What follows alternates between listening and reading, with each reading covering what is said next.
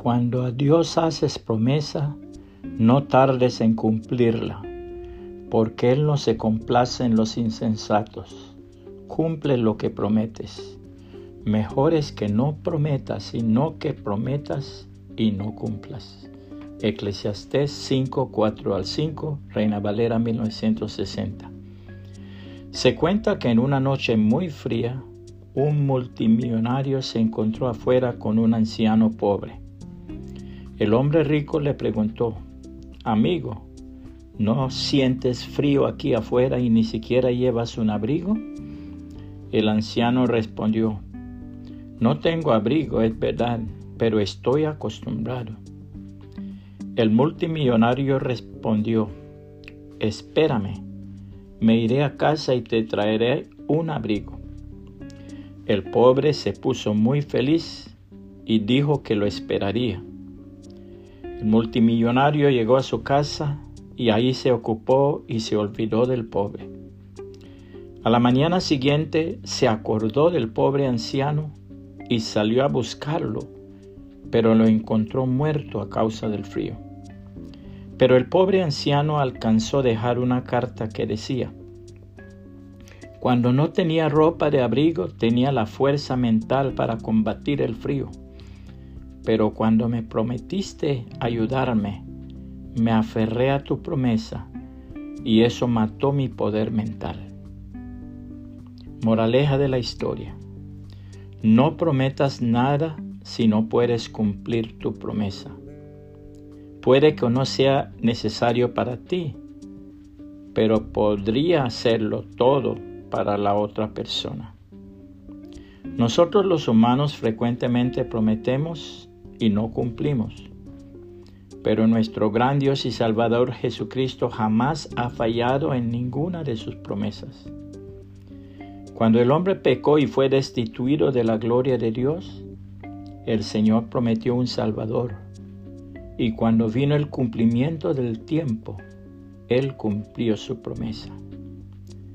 Y nosotros también os anunciamos el Evangelio de aquella promesa hecha a nuestros padres, la cual Dios ha cumplido a los hijos de ellos, a nosotros, resucitando a Jesús, como está escrito también en el Salmo segundo.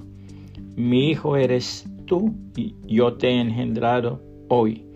Hechos 13, 32 y 33, Reina Valera 1960. La palabra de Dios registra esta hermosa oración hecha por el rey Salomón en la dedicación del templo de Jerusalén.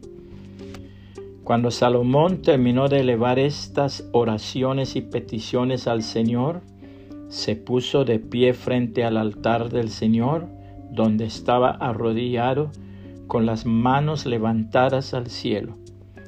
De pie bendijo en voz alta a toda la congregación de Israel diciendo, Alabado sea el Señor, quien ha dado descanso a su pueblo Israel, tal como lo prometió. No ha faltado ni una sola palabra de todas las promesas maravillosas que hizo mediante su siervo Moisés. Que el Señor nuestro Dios esté con nosotros como estuvo con nuestros antepasados.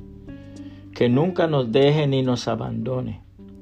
Que ponga en nosotros el deseo de hacer su voluntad en todo y de obedecer todos los mandatos, los decretos y las ordenanzas que dio a nuestros antepasados. Y que esta oración que hice en la presencia del Señor esté delante de Él continuamente, de día y de noche, para que el Señor nuestro Dios haga justicia conmigo y con su pueblo Israel, según las necesidades de cada día. Entonces la gente de todo el mundo sabrá que el Señor es el único Dios y que no hay otro. Que ustedes sean totalmente fieles al Señor nuestro Dios, que siempre obedezcan sus decretos y mandatos, tal como lo están haciendo hoy. Primero de Reyes 8, 54 al 61, nueva traducción viviente. Puede compartir este mensaje y que el Señor Jesucristo le bendiga y le guarde.